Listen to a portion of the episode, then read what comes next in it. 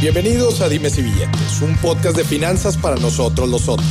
Aquí hablamos de dinero, inversiones y economía.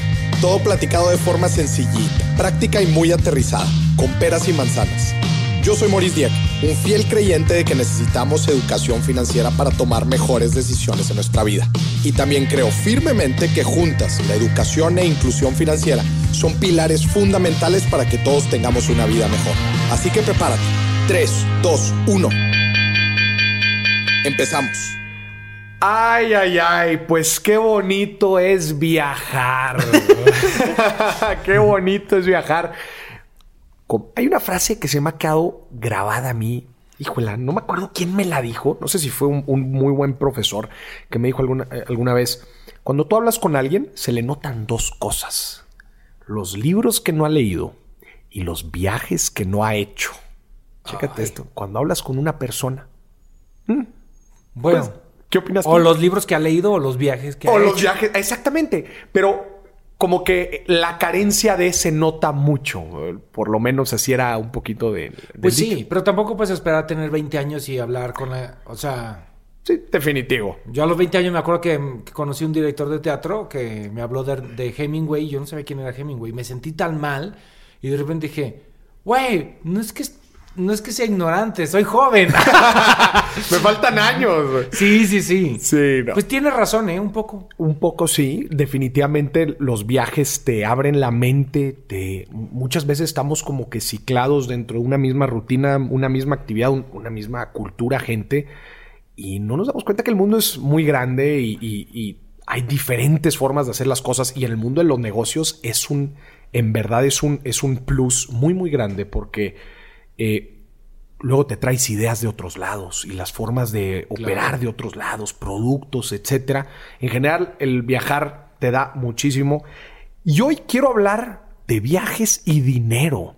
Porque, pues obviamente, para viajar se necesita dinero, aunque ahorita vamos a ver si sí o no invité a la persona más chingona para que nos hable de viajes y dinero y me acompaña conmigo. En verdad es un gran, pero gran honor que estés aquí en Dime si Billetes, Alan Estrada. Bienvenido, Alan, por el mundo. Hombre, muchas gracias. Un placer, ¿eh? hasta que se me hizo. ya llevaba cazando a Alan ya desde hace tiempo hasta que te dejaste. No, hombre, la verdad, ¿hace cuánto nos conocimos? Como un año, ¿no? Hace como un año. Y un placer, la verdad, siempre te recomiendo cuando la gente me pregunta, oye, Alan, es que necesito un plan, ¿cómo le haces para ahorrar? ¿Cómo le haces para pagarte los viajes? Ya a veces hasta me he burlado a la gente, me dice, oye, tu papá es político, ¿qué? Una vez alguien me que ya me estaba dando mucha lata de que es que yo no entiendo cómo te pagan los viajes. Le dije, me los paga el gobierno de Afganistán. no hay forma de que yo te explique en el que en tu mente eh, es que debes ser millonario, ¿cómo le haces? Y digo, bueno, hoy por hoy te puedo decir que, que mi proyecto sí me ha dado una estabilidad económica, mm. pero al principio no, o sea, mm. es, cuestión como de decisión. Que tú decides en qué gastarte tu dinero. Claro. Alan, cuando yo por primera vez escuché de ti, güey, ¿sabes qué fue lo primero que dije? Dije, ese güey tiene el mejor trabajo del mundo, güey. Creo que todos lo envidiarían, güey. En verdad, o sea, viajar por trabajo, disfrutar las culturas. Tus videos están increíbles, la forma en que conoces los lugares, los explicas. Este, cualquiera diría, oye, a mí me encantaría poder hacer eso y además que me paguen, ¿no? Que es todo esto que nos estás platicando. Pues yo creo que la gente piensa que tengo el mejor trabajo del mundo porque pues ven una versión idealizada, ¿no? O sea, para mí cualquier persona que hace lo que ama tiene el mejor trabajo del mundo. Es decir, yo estoy convencido de que alguien que dice que tengo el mejor trabajo del mundo, me lo llevo dos semanas de viaje a hacer Alan por el mundo y al quinto día me manda la fregada. Dice, oye, Alan, pues no estaba tan chido. No, o sea, es una, es una madriza. O sea, no deja de ser un trabajo, no, no es a mí no me pagan por irme de vacaciones, me pagan por hacer contenido relacionado a los viajes. Y el contenido, hacerlo es una friga. Hay que levantarse a veces a las 5 de la mañana, grabar, volarlo del dron, este, investigar. No es como hacer un viaje normal. Sí, no es una vacación, no te estás pagando, no te están pagando. Aunque sí tiene algo. No es una vacación y no es un viaje normal. Es decir, yo cuando viajo para hacer Alan por el mundo me tomo el doble de tiempo que un turista normal porque me quedo más tiempo en los lugares, tengo que grabar, espero una buena luz, hago una investigación. A ver, me fascina mi trabajo y me encanta lo que hago y por eso creo que tengo el mejor trabajo del mundo.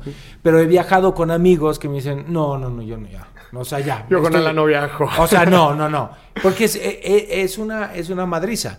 Me siento afortunado de que se traspase a través de la pantalla como, como, wow, qué padre, porque esa es mi finalidad, inspirarte a que tú viajes Claro. Pero no necesariamente a que grabes tus viajes como lo hago yo. No, hombre, viaja y si puedes, toma las menos fotos. Bueno, toma fotos, pero no viajes por la foto, viaja por viajar. Claro, conozco una persona que le platiqué que venía a grabar contigo y me dijo, por favor, dale las gracias porque mi viaje a Nueva York todo lo hice gracias a él y tuve una experiencia increíble. Ay, pues qué chido. Pues ese es el chiste, darle herramientas, así como lo haces tú con el tema de las finanzas. Yo quiero darle herramientas a la gente para que tomen mejores decisiones en sus viajes. Porque si algo me he dado cuenta, y, creo que de eso vamos a hablar también, es que los errores al viajar salen muy caros. Muy, muy caros. O sea, salen muy caros y, ay, cómo duele equivocarte y tener que pagar claro. por ese error pero también es un aprendizaje de la vida, ¿no? Claro. Y lo, iremos platicando, como bien dices, a lo largo de todo el episodio. Alan, empecemos, valga la redundancia, desde el principio. Empecemos desde el principio. ¿Dónde empieza Alan Estrada? ¿Cuándo fue? Oye, voy a viajar, voy a hacer contenido. Platícame, tu marca, tu marca la ha reventado duro. Bueno, fue, fue una casualidad. O sea, yo tengo 20 años trabajando como actor. Y, o sea, siempre me ha gustado el arte y los medios de comunicación y es a lo que me dedico. Pero descubrí los viajes tardezón, como a los 24, que, que hice mi primer mochilazo a la India, Tailandia y Camboya. Y todo salió tan mal, pero fue como que me abrió la cabeza y dije, yo quiero seguir haciendo esto, yo quiero viajar, porque para mí, yo sentí que me había pagado la universidad. Dije, no puedo creer lo que aprendí en un mes, lo que aprendí del lugar, lo que aprendí de mí, lo que aprendí. Entonces dije, esto es una inversión, no es como un, gasto. Como yo crecí en una familia muy tradicional en donde uno piensa que viajar lo hace la gente que le sobra dinero y tiempo. Y entonces, que finalmente la industria turística así nació. Cuando los ricos no les sobraba tiempo y dinero, ¿y qué vamos a hacer con esto? Ay, ¿qué pasa si vamos a conocer las pirámides de Egipto? Entonces, como que en mucho en la mentalidad de, yo creo, muchos latinoamericanos y probablemente el mundo, pensamos que solo viaja el que le sobra tiempo y dinero. Y no necesariamente. Yo a través de este viaje me di cuenta de que no. Dije, una, viajar puede ser mucho más barato de lo que yo creo. Y además me está enseñando muchísimo. Pues esto hay que darle su lugar. El lugar que le das a la universidad, el lugar que te das a la educación, voy. Entonces a partir de ahí decidí que iba a viajar un mes al año. Trabajaba 11 meses y un mes me iba de viaje y siempre los grabé. Pero no fue hasta el 2010 que decidí abrir mi canal y lo que hice fue empezar a subir todos esos videos que ya tenía, que eran literal los, los videos de mis vacaciones y a la gente le empezaron a gustar. Que tú los grababas por, por gusto propio, o sea, por, para ir almacenando, pues tener una memoria, porque pues, no confío en mi memoria. Entonces yo decía, aparte yo era muy fan de un programa que se llamaba Trotamundos, que eran mochileros que iban por el mundo. Y yo decía, wow, imagínate que el Discovery Channel me contrate para hacer algo así. Pero como dije, probablemente no pase, pues me lo voy a inventar yo. Entonces grababa los videos de mis vacaciones como si fueran un programa de televisión. Y eso se convirtió luego en Alan por el Mundo. O sea, nunca los primeros videos de Alan por el Mundo yo no tenía ni idea que los iban a ver millones de personas. Eran para mi familia y ya. Entonces digo muchas barbaridades. Es, es, me encanta esta recomendación porque la he escuchado una y otra y otra vez en gente que vive de lo que la apasiona. Que, que lo platicábamos también en otro podcast con Roberto Martínez, que era ¿qué, ¿a qué te inclinas naturalmente en la vida? Tú te inclinabas naturalmente a viajar y a grabar. Sí. Lo que hacías, ¿no? Documentar lo que hacías. Lo mismo me pasó a mí. Yo me inclinaba naturalmente a explicarle finanzas a mis, a mis colegas de trabajo. Ah, lo hacía sin ni siquiera subirlo a las redes. Fue hasta después ah. en donde lo subí a las redes. O sea, tú y yo tenemos una historia similar. Entonces, una recomendación que yo a la gente que, que anda pues ahí en su casa y no sabe qué hacer y quiere, le gustaría emprender algo. ¿A qué te inclinas a hacer naturalmente? Sí, y yo creo, no sé, a veces me, pregunto mucho esto acerca del, propósito de vida de la gente o de a qué te debes dedicar o lo de lo que llamamos éxito. Y también creo que hay gente que le, que le hace feliz eh, trabajar para alguien más. Claro. O sea, yo creo que no todo el mundo le, le hace feliz emprender o no todo el mundo le gusta el riesgo. Ah, hay gente que busca seguridad y le hace feliz trabajar para alguien más y, y estar en una empresa y a lo mejor eh, tener tu sueldo. Yo creo que cada uno de nosotros tenemos distintas necesidades. Yo, pa- yo siempre, desde niño, siempre fui muy líder. O sea, me costaba mucho trabajo que me dijeran qué hacer. Siempre fui, a, a los 20 años tuve un programa de televisión en, mi- en el canal de cable de mi, de mi tierra. Y yo lo grababa aquí, lo mandaba y yo vendía la misma publicidad y nos fue re mal y entonces lo tuvimos que cerrar. Pero era, nadie me decía qué hacer. Me acuerdo que una vez hice una cápsula de condones y, uy, casi me la querían prohibir. Te la querían así de, prohibir. no, hombre. Yo decía, ¿qué te pasa? O sea, es prevención, esto es educación sexual. ¿no? Claro. Y ese tipo de cosas a mí me enseñaron que lo que yo, yo quería hacer lo que yo, o sea, yo quería ser mi propio jefe. Y sabía que sí tenía eh, ganas de emprender y hacer las mismas cosas. Y luego Alan por el Mundo se convirtió en una empresa Claro. este, que fue como una evolución y entonces yo tuve que cambiar el chip, porque siendo actor, pues básicamente eres un empleado. Claro. ¿No? Y Lo cual no tiene nada de malo, pero siempre estás persiguiendo la chuleta y buscando quien te contrate. Y puede haber contratos muy buenos, pero al final eh, el tema de emprender y ser tu propio jefe y tener gente a tu a- a- que trabaja para ti y que es una, una responsabilidad fue descubrir Claro. otra cosa y fue como cambiarme el chip y decir, ah, ok, así va a ser esto, me gusta. Ya. Me, me gusta y lo voy a explorar. Ahorita tú estabas hablando de la evolución del canal y, de Alan por el mundo. Me encantaría platicar de eso. Porque pues al principio tú empezaste a subir tus videos y, ah, bueno, pues ahí va, y saben que ahora los voy a publicar y los empiezas a publicar y empiezas a pulir tus viajes. Me acuerdo, este, tus primeros videos, pues comparados con los más nuevos, pues no, nada Sí, que ver. güey. Obviamente pues has ido mejorando mucho. Platícame de este desarrollo, de este crecimiento que has tenido. O sea, la verdad es que yo abrí mi canal sin ninguna intención de que esto se convirtiera en mi trabajo. O sea, no. Aunque ya había un boom en YouTube de esta primera oleada de youtubers, de. Whatever Tomorrow, Sí. Yuya y todo. No, nunca pensé que los viajes pudieran llegar a tanta gente. Pero luego mi canal, cuando tenía yo 18 mil suscriptores, se ganó un premio que se llamaba YouTube Next Latino ¿Ok? que fue la única vez que lo han hecho aquí. Y, y me acuerdo que lo ganamos los Polinesios, de Brian Show, Just Stop. eh, no me acuerdo quién, éramos como 15 de toda Latinoamérica. Y nos ganamos una semana en Los Ángeles para hacer una capacitación en, en el YouTube Studio de Los Ángeles. Ok. Y aprendí un montón ahí. Dije, wow, esto podría ser mi negocio. Pero dije, yo hago viajes, ¿no? ¿Cómo voy a hacer que esto llegue a la masa? Tengo 18 mil suscriptores. Y entonces ahí aprendí mucho, siempre he sido muy fiel a lo que hago, es decir, nunca me voy ni por la tendencia, ni por el escándalo, ni quiero hacer cosas eh, eh, superficiales, pero confié en mi producto. Y entonces poco a poco al principio, yo cuando buscaba patrocinadores, todos se reían. O sea, me decían, "Nah, ¿eso qué? Es. Hubo, me acuerdo una vez, no voy a decir quién, que es una agencia grande de representación y de, de management y de publicidad, que le presenté el proyecto. Y me dijeron, no me respondían. Y como al mes le hablo, yo, ¿qué, qué, onda? ¿Qué o sea, onda? no me han dado una respuesta, me quedaron de mandarme una propuesta. Y me respondió, me dijo, eh, no, Alan, ¿sabes qué? Cuando tengas un, un- cuando tengas un proyecto de verdad, avísanos. Te dijeron eso. Ajá. Y yo, ¿cómo de verdad? ¿Cómo de O sea, verdad? ¿no estás viendo la ola que se te viene encima? Y ahora, o sea, todo el mundo, o sea, he trabajado con ellos porque ahora me buscan para Claro. hacer ciertas cosas. Y digo, bueno, fue lo mejor que me pudo haber pasado porque técnicamente hoy serían ellos dueños de mi proyecto. Ya. Y, y así creció. O sea, fue una evolución lenta. No, no creo que fue, haya sido un boom, pero creo que tenía la ventaja de ser de los primeros. Era, era justo lo que te iba a preguntar. Si, si has sentido que a lo largo de todo este tiempo has tenido como que algunas cositas que fueron las que hicieron explotar tu canal, o si ha sido al contrario la constancia y tus hábitos de en verdad publicar contenido de La constancia. Para mí ha sido la constancia y sobre todo una construcción de confianza con quienes me ven. De, de decir, eh, no, no vas a encontrar en mi, en mi canal un video que no sea de viajes. Entonces, eh, esa confianza de, de mantener un poco, tratar de mantener la esencia de cómo vamos a involucrar a los patrocinadores sin, sin sacrificar el, el objetivo de Alan por el mundo. Todo eso yo creo que poco a poco fue sumando, sumando, sumando, sumando. Entonces el crecimiento ha sido muy igual eh, a lo largo de los años. Ya. Oye, y para terminar la introducción, porque apenas vamos en la introducción, Ah, ¿eh? nada más chingado, ¿eh? para que la gente se vaya preparando, porque vamos a hablar mucho de viajes, inclusive de tus finanzas personales. Pero, Alan, platícanos hacia dónde va Alan por el mundo. ¿Qué es lo que viene? Pues este crecimiento que te mencionaba, tengo un proyecto que ya no lo, no lo quiero revelar ahora, que es eh, para mí lo que significará el siguiente paso en Alan por el mundo.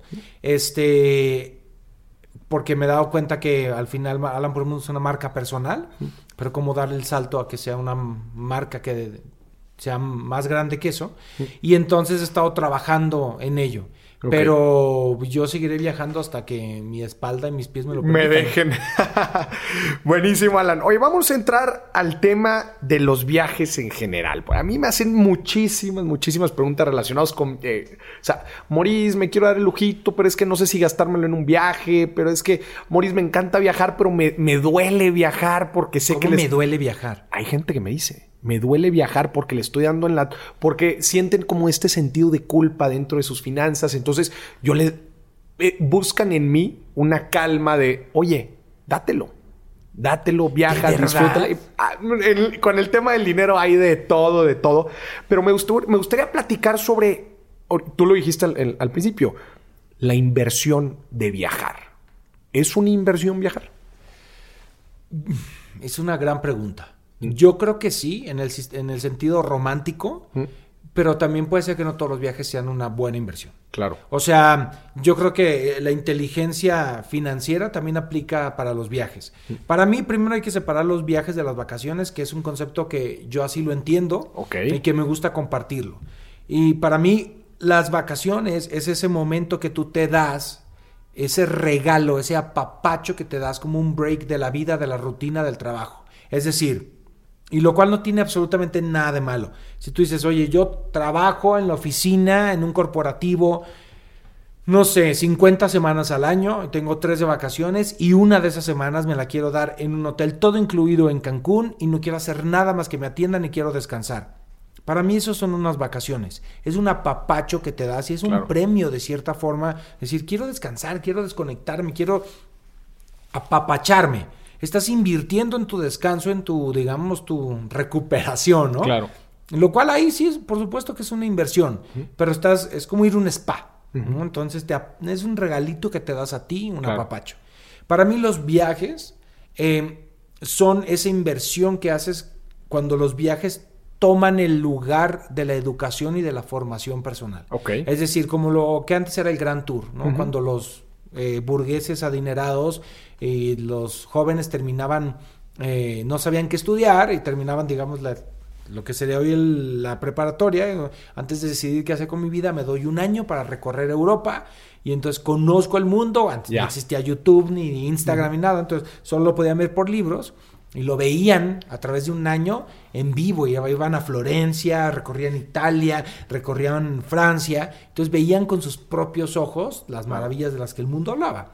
Y esa transformación les permitía a ellos tomar una decisión de qué quiero hacer con mi vida. Mm. Eso es otro tipo de inversión. Ahí te estás formando como persona, te estás educando, estás conociendo de historia. De ahí viene la frase los viajes ilustran. Mm. Entonces, si separamos esto, yo creo que ahí decides en qué voy a invertir. Quiero invertir en mi descanso, quiero invertir en mi educación, mi formación. Ojo, estas cosas se pueden combinar. Claro. O sea, es, pueden ir como así, no necesariamente eh, voy a hacer un viaje o me voy a ir de vacaciones. Si nos vamos al diccionario, pues estos conceptos son míos, es decir, no, eh, me los estoy inventando. Sí. Pero así es como a mí me sirve verlos, porque entonces decido y bueno, yo nunca he sentido culpa por viajar, por invertir en viajar, pero si hay alguien que lo siente así, si dices, es que esa lana siento que no... Eh, piénsalo como, o sea, estás invirtiendo en tu educación o en tu descanso y es completamente válido, legítimo, hazlo.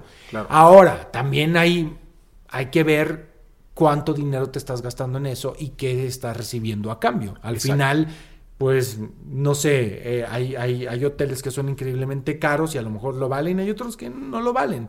Entonces, hay buenas y malas inversiones en los viajes como los hay también en, en, en, el medio financiero. ¿no? Claro, me encantó esta distinción que haces, Alan, porque justamente si tú lo que te quieres dar, por ejemplo, son unas vacaciones para descansar, para pasar con la familia, inclusive, este, luego está esta creencia de que, ah, es que me necesito ir, este, a tal lugar allá en Estados Unidos, o me necesito ir a Europa para despejarme y para, y necesito gastar no sé cuánta lana, que, que pues luego, como tú dices, hay viajes que te salen una lana, que, que, que yo a veces me pregunto, oye, si tu objetivo es pasar tiempo con la familia, inclusive hasta podrías irte en carro a dos horas, por ejemplo, en, claro. lugares preciosos, pasas con tu familia y al final, como este beneficio neto, ¿no? De, de, de, tiempo de calidad con la familia, de inversión en general, eh, del descanso y todo, dices, oye, pues no es muy diferente. Claro, a mí, por ejemplo, una de las peores inversiones viajeras, que siempre lo he dicho y yo sé que hay gente que va a odiar por esto, son los típicos tours organizados por Europa. Y entonces no logro entender, más bien sí lo logro entender, pero trato como de comunicar que hay otra forma de hacerlo. Como te puedes contratar un tour organizado de dos semanas por Europa donde conoces ocho países, en donde atraviesas el mundo, llegas con jet lag, te subes a un autobús y conoces los lugares más típicos a una velocidad extrema, te la vives cansado, te duermes en los trayectos, apenas te da tiempo de tomar fotografías. Y en realidad, pues sí, puedes decir que conociste Londres, París y las capitales europeas, pero puedes decir que las disfrutaste o que mm. asimilaste toda la información que recibiste. Y una vez escuché a un compañero mío actor que dijo una frase que me sorprendió y dije, wow, a lo mejor así piensa mucha gente. Me dice, yo siempre he dicho que el primer viaje a Europa es para conocer y el segundo para disfrutar. Ah, y me fui de espaldas y entonces levanté la mano y decía, no, o sea, los viajes son para disfrutarlos desde el momento uno. Se puede conocer y disfrutar. Entonces, sí, son una friega estos viajes. Lo único que hacen es cansarte. Entonces, se puede, pero hay otras alternativas. Se puede viajar a Europa de forma independiente. Puedes ir a tu ritmo. Visita solo un país. ¿Cuáles las ganas de visitar 40 países en dos semanas? Ir corriendo de un lado a otro. Perder estas horas en los trayectos y la calidad de yo creo que una, para mí entender que el tiempo es tan valioso como el dinero me ha cambiado la vida. O sea, para mí entender, ok, es que la gente a veces solamente ve un número, pero mi tiempo también es dinero. Claro. Entonces, si voy a perder dos horas de mi vida en hacer fila para un, un lugar que está de moda, pero pues dos horas de mi vida también lo valen. O sea, Estás loco. Yo no hago más de media hora de fila para una hamburguesa. o sea, no, no, creo que haya hamburguesa tan rica que valga más de media hora de mi tiempo hacer fila. Entonces, entender también el valor de tu tiempo, de tu vida, del tiempo de calidad, de estar con, con tu familia, es, es, exactamente lo que tú dices. ¿Cuánto tiempo tienes para viajar? No corras, no corras. Es decir, el tiempo es importante. Si quieres estar con tu familia en la Huasteca, pues te la, a lo mejor te la vas a pasar tan increíble que si te vas a París. Claro, especialmente este comentario lo hago también, Alan, porque mucha gente que, que, siente como este dolor al momento de viajar o no está seguro de hacer un viaje, es porque no está segura que le alcance el viaje. Y ese es otro tema que me gustaría tocar ahorita. ¿Que le alcance el tiempo para el viaje o el dinero? No. A ver, una cosa es, eh, y es sucede lo mismo cuando compras un auto nuevo cuando está el viaje y tú dices, híjola, igual me encantaría irme a no sé dónde, a Europa, pero pues me voy a quedar sin ahorros, me voy a tener que endeudar otra parte. ¿Cuándo sí nos alcanza? ¿Cuál es, cómo podemos armar este budget dentro de, de nuestras finanzas para decir, sabes qué, esto es lo que voy a destinar? Creo que esa es una de las principales inquietudes de la gente. Bueno, yo creo que ahí el experto en el dinero eres tú. Pero yo, por ejemplo, solamente he hecho un viaje en mi vida en el que me he quedado sin dinero. Es decir, siempre he sido muy administrado y nunca, nunca en mi vida he gastado lo que no tengo. O sea, estoy muy consciente de cómo puedo sacarle provecho a los créditos, a la tarjeta de crédito, cómo hacerlas que jueguen a mi favor, claro. pero nunca me voy a gastar algo que no tengo. Claro. O sea, nunca veo a futuro decir, claro, entonces esto... No, al contrario, administro y reparto mis fichas, mm. pero nunca tengo una visión poco realista de, las cosas. Solamente una vez que estaba pasando por una crisis, pero tenía yo 24 años, me quedaban mil dólares en mis puertitas eh, eh, cerradas y tenía, creo que, cinco mil pesos en mi cuenta de banco mm. y no tenía trabajo y no hacía el trabajo. Es la única etapa en mi vida en que me he quedado sin trabajo. Y lo que hice, me fui a Los Ángeles. Tengo un amigo que vive allá. Le dije, oye, dame hospedaje, necesito despejarme. Y me acabé mis mil dólares. Y luego vino y no me puedo levantar. Me quedé en uno y, y, me cambió la vida. Entonces, pero es la única vez que lo he hecho y no lo recomiendo. Yo creo que si tienen un plan financiero, saben que yo, yo creo que el- los ahorros, o sea, por ejemplo, cuando yo trabajaba 11 meses para viajar un mes, los ahorros que yo destinaba para viajar los separaba del resto Claro. de mis ahorros. Es decir, siempre destinaba cierta cantidad, o sea, si yo decía, bueno, necesito 50 mil pesos para viajar a Marruecos. Entonces, tengo 11 meses para juntar 50 mil pesos. Entonces, voy a juntar, no sé, 4 mil pesos cada mes. Claro. Y voy a hacer lo que... Y, y te juro que era un coco wash mío de... Hoy tengo ganas de una hamburguesa. ¿Y si me voy al Burger King? No, no. pues, me cuesta lo mismo el Burger King aquí que el Marruecos. Que ir al Marruecos. Y no iba, no iba. Me hacía un sándwich. Una cerveza. Vamos por unas cervezas. Y yo decía, ay... Es lo no, mismo pues unas que cervezas aquí o unas cervezas en mi viaje, pues mejor en mi viaje. Entonces, sí sacrificaba cosas Claro. por la conciencia de no prefiero ese viaje y me hacía mi alcancía viajera. Claro, me encantan estas recomendaciones. Eso, híjole, yo también lo he vivido y creo que cualquier persona que en verdad se ha puesto la meta financiera de irse de viaje, de la nada el ahorrar se hace facilísimo y el administrarlo, porque literal, justo como decías, te estás imaginando echándote la chave aquí y también te la estás imaginando allá y dices, pues no, como por qué me la tomaría aquí, literal. Y justo, Alan, ahorita que estamos hablando de, oye, ¿me alcanza a ir de viaje o no? La recomendación que yo a la gente es, ¿te vas a quedar sin ahorros? Entonces no te alcanza. Sí. ¿Te vas a endeudar? Entonces no te alcanza. Exacto. Me gustó tu recomendación de las tarjetas de crédito. Dan muchísimos beneficios que las aerolíneas, que los de hospedaje son para aprovecharse sí o sí.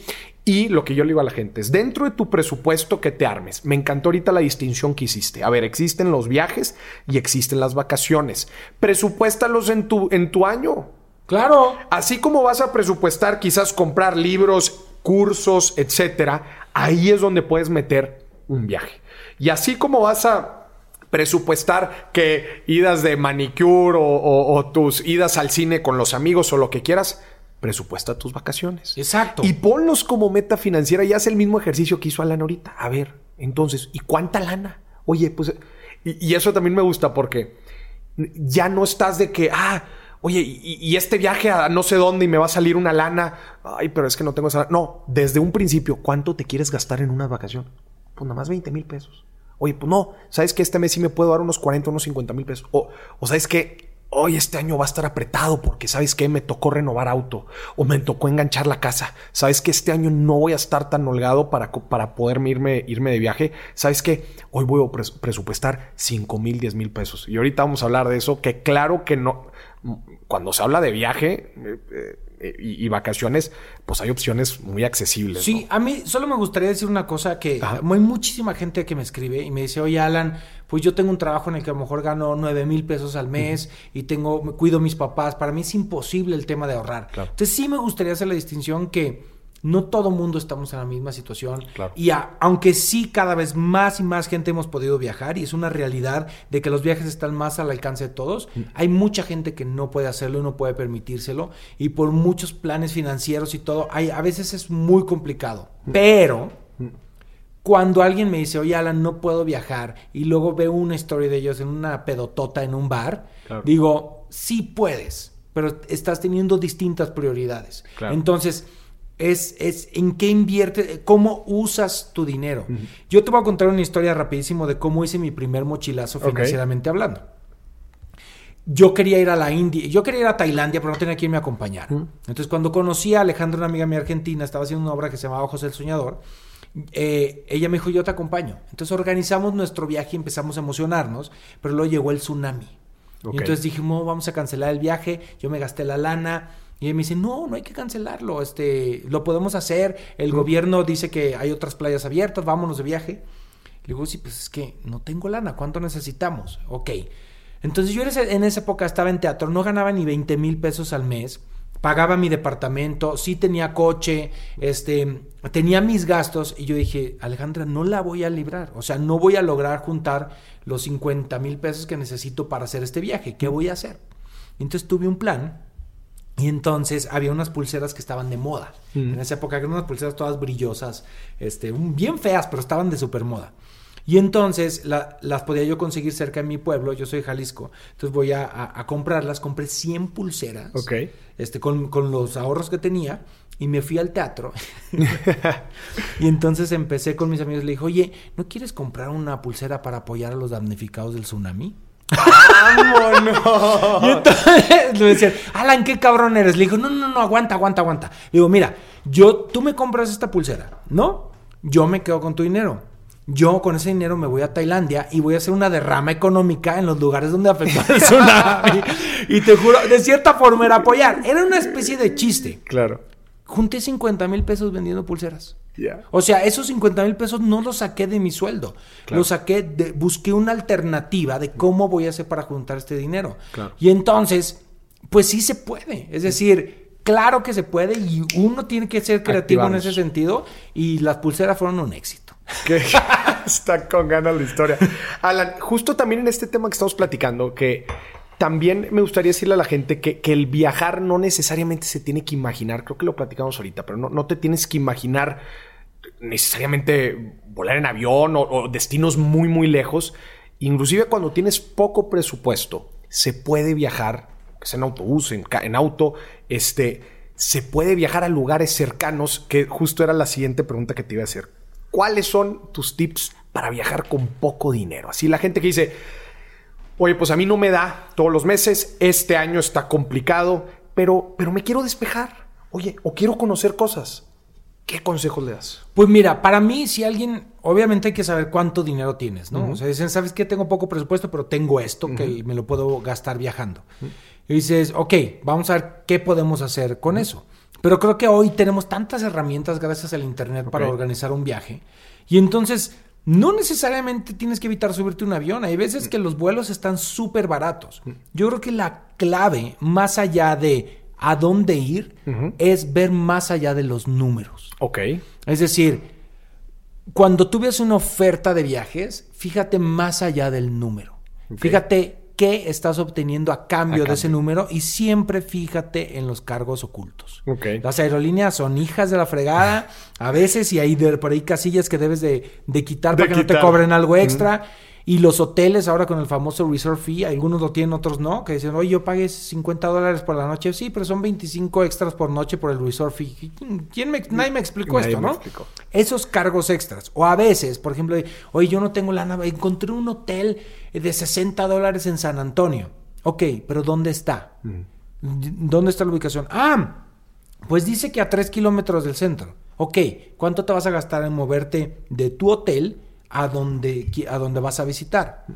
¿Hay transporte o vas a tener que pagar un taxi? Porque si pagas un taxi, probablemente en lugar de quedarte un hotel en el centro por 80 dólares, vas a acabar gastando 30, 40 dólares en transportarte de tu hotel de 60 al centro. Y entonces ahí van los 40 dólares que te ahorraste por irte tan lejos que te los estás gastando por no, querer- por no gastar en el de 80. Entonces hay cosas que son mucho más allá del número. Claro. Es decir, no necesariamente, o, o un hotel, tienes un hotel de 75 y un hotel de 70. Y dices, no, pues está más barato El de de 70. Sí, pero el de 70 tiene desayuno incluido. Ah, ok. Wow. Porque probablemente te gastes 18 dólares en tu desayuno. Ahí, ahí ya- Entonces hay que ver mucho más allá. Y eso es una forma en la que uno puede gastar menos viajando. Y ahí son esos, esas clavecitas que uno dice, oh, aquí me estoy poniendo pilas para no gastar tanto. Claro. Y también otra cosa que me gustaría agregar ahí, como también cuál es tu objetivo del viaje, ¿no? no Sí. Que, que eso muchas veces te, te puede dar guía de a dónde de realizar el viaje, ¿no? Porque co- justo como lo que decía ahorita, porque me- igual me toca platicarlo mucho con gente. A ver, ¿qué es lo que quieres? No, pues pasar tiempo con tu familia.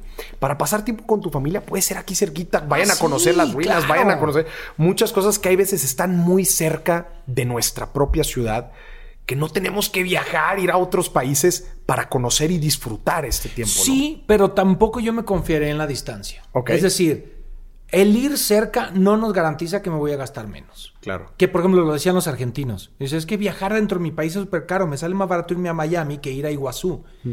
Y se entiende, y sí puede pasar. O sea, yo entiendo que probablemente sea más caro a veces irte a Cancún o a Tulum que ir a Los Ángeles. Claro. Por supuesto, el chiste es estar cazando las ofertas y ver cómo puedo gastar dinero. Entonces no me confiaría tanto en que ir cerca es más barato. Eh, Creo que más bien es cuáles son las herramientas. Es decir, si te quieres ir de viaje y tienes un amigo en San Antonio o tienes un amigo en, en Guatemala y no vas a gastar hospedaje porque te vas a quedar en su casa, Man, o sea, Claro. ahí está el ahorro. Cierto. Es decir, no necesariamente. y, Oye, me encont- ¿sabes qué? Me encontré un vuelo barato a, a Guatemala. No manches, Antigua Guatemala es precioso. Claro. Vete. Hay muchas formas que creo que pueden compensar y no necesariamente la distancia. Ya. Alto, alto, alto, alto. Esta conversación con Alan por el mundo no ha acabado. Esta fue la primer parte de la entrevista con Alan por el mundo, donde hablamos de dinero y de viajes. Estate pendiente a la segunda parte próximamente. Yo soy tu amigo Maurice Dieck y este fue otro episodio de Dimes y Billetes.